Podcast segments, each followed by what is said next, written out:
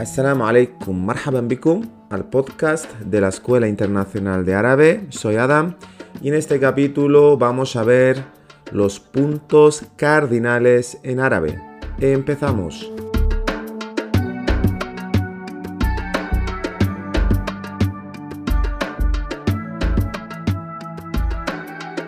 Para los más despistados, los puntos cardinales no son ni más ni menos que norte, sur, este y oeste.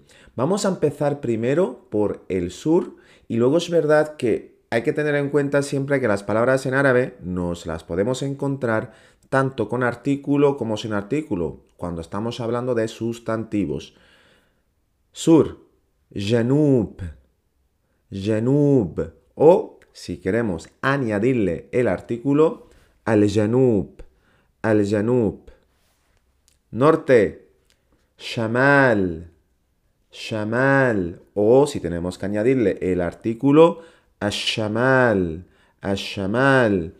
De hecho, si vais más atrás, casi al principio de estos podcasts, ya estamos cercanos a la centena de capítulos, vais a encontrar capítulos donde hemos hablado ya del artículo determinado, el artículo indeterminado, las letras solares y las letras lunares. Recapitulemos. Janub, sur.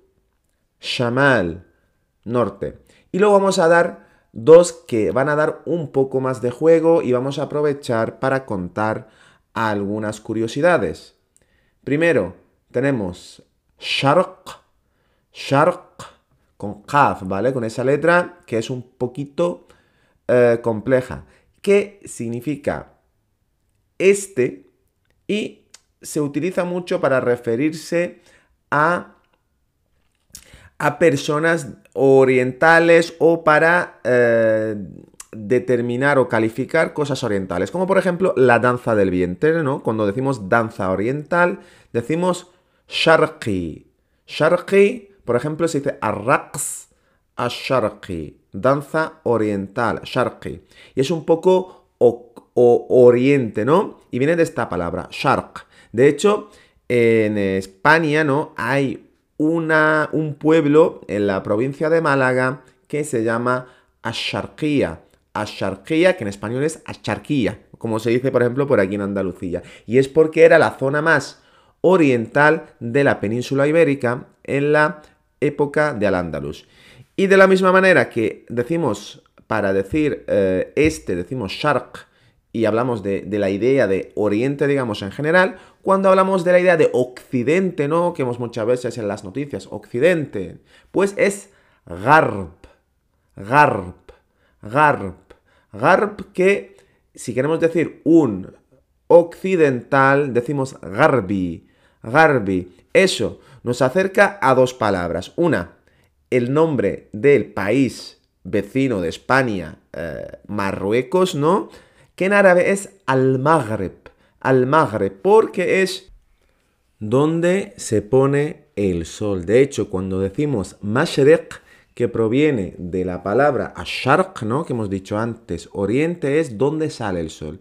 Y donde se pone el sol es al-Maghreb. También otra palabra que procede de esta misma raíz es eh, la zona sur de Portugal, Algarve, ¿no? Que conocidas por sus playas principalmente. De hecho, Algarve, Algarb. Y nada, hasta aquí las curiosidades. Recapitulemos y repasemos eh, estas cuatro nuevas palabras.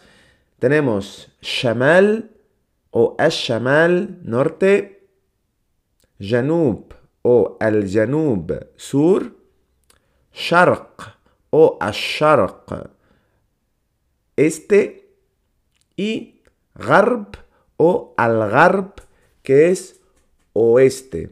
Nada, hasta aquí el capítulo de hoy. Tenéis algunas curiosidades que siempre digo yo que podéis explicar en la sobremesa como estudiantes de árabe. Pues ¿sabéis por qué el algarve se llama así?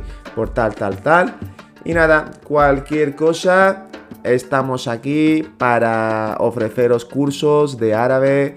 Eh, si tenéis cualquier sugerencia cualquier cosa que os guste o, os interese o os gustaría de la que, hablásemos, también estamos siempre abiertos a escuchar vuestras sugerencias. Podéis visitar nuestra página, la de la academia, eiarabe.com para informaros más de nuestros cursos, visitar nuestro blog y nos vemos en el siguiente capítulo. Más.